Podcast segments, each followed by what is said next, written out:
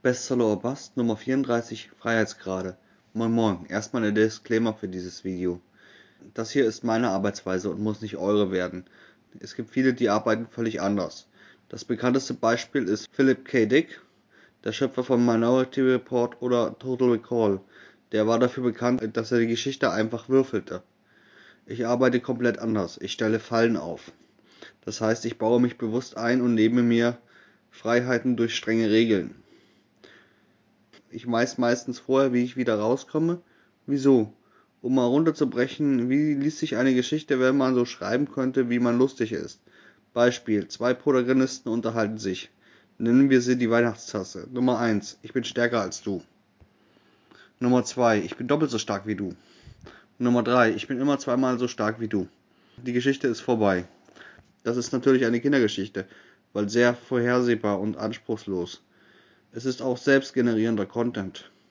Hier fehlen Regeln und Fallen, dass man eben nicht alles schreiben kann und nicht so wie bei Dragon Ball, dass man aufhört stärker zu werden, weil sonst das Universum zerstört wird. Ich entkomme aus meinen Fallen am liebsten mit einfachsten Mitteln. Ein Fledermausschwarm und nicht Chutulu.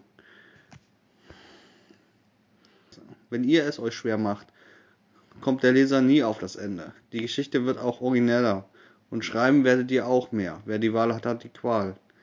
Ich kombiniere das Problem der zu vielen Freiheiten mit einem meiner Tipps aus einem anderen Video. Ich arbeite einer anderen Berufsgruppe zu. Das sind bei mir die Programmierer.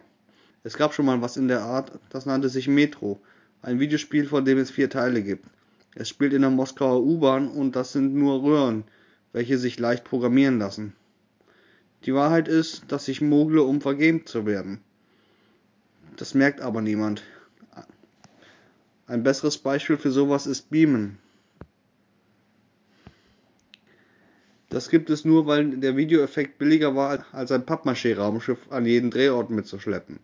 Es ist also wieder nichts, was die Qualität senkt. Ich sehe mir seit 2008 Videospiele an, um die No-Gos wie Knack zu umgehen und meine Geschichten wirtschaftlicher zu machen. Danke fürs Zuschauen. Ihr findet mich auch aktuell bei Kickstarter mit der Sonnensturm. Link in der Videobeschreibung. Lasst einen Daumen da und oder kauft meine Bücher Hardy Clem beim Eboson Verlag. Tschüss.